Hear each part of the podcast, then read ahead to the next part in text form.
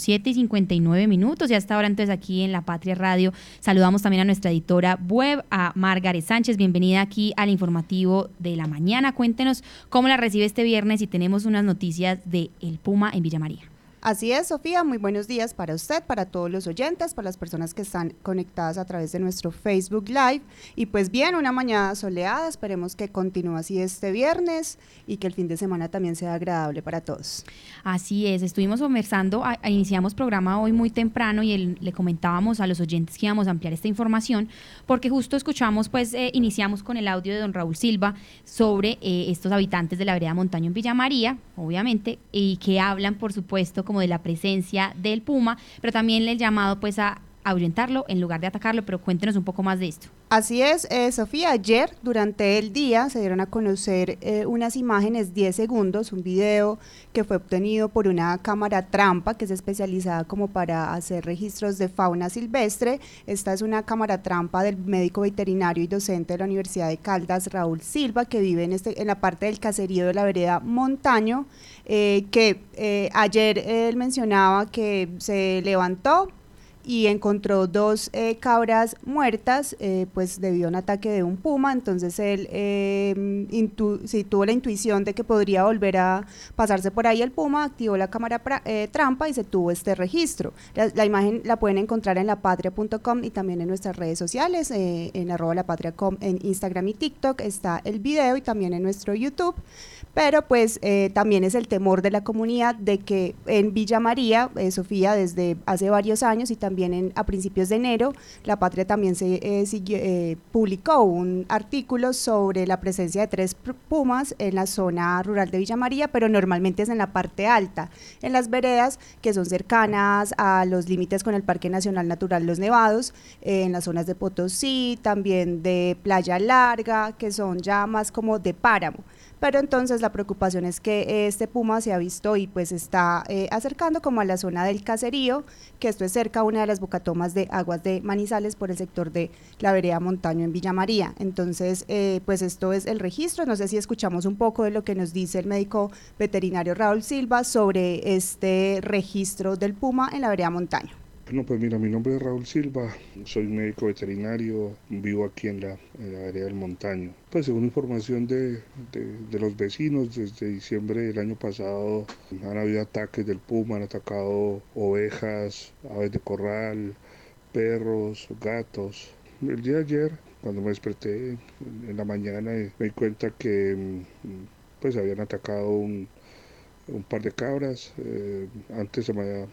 habían atacado un, ganso ya. Me comuniqué con Corpo Caldas, vinieron, hicieron la visita. Yo, yo, mismo instalé una cámara trampa de uso personal que tengo, porque presumimos que el, el puma volvería a comer de la de una de las de las ovejas de las cabras perdón que, que mató y así eh, obtuve las imágenes y se las compartía a Corpo Caldas. ¿Qué llama la atención desde mi punto de vista? No que pues soy parte, pues no, no, no podría juzgar al respecto. Y lo característico o lo, que me llama la atención de este caso es que los otros ataques fueron en, en, fincas aisladas, en, eh, sin tanta población humana cercana, digamos. Este último ataque sí fue en, en un caserío, no sé, mal contadas 10 o más casas de habitación, donde habitamos varias personas y, y pues ya pues, después de que yo le conté al resto de vecinos y les mostré el video, varios vecinos han reportado que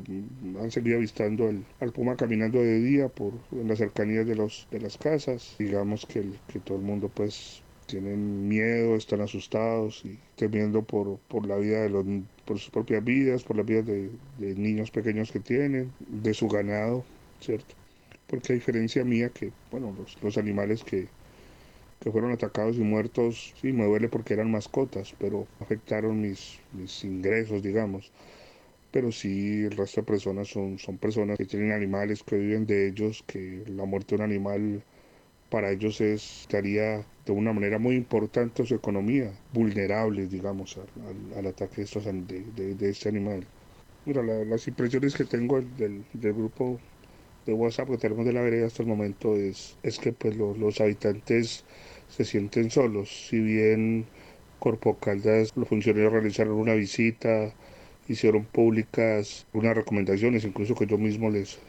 les, pasa a los vecinos, pues se sienten solos. Responsabilidad de ahuyentar el puma se trasladó a ellos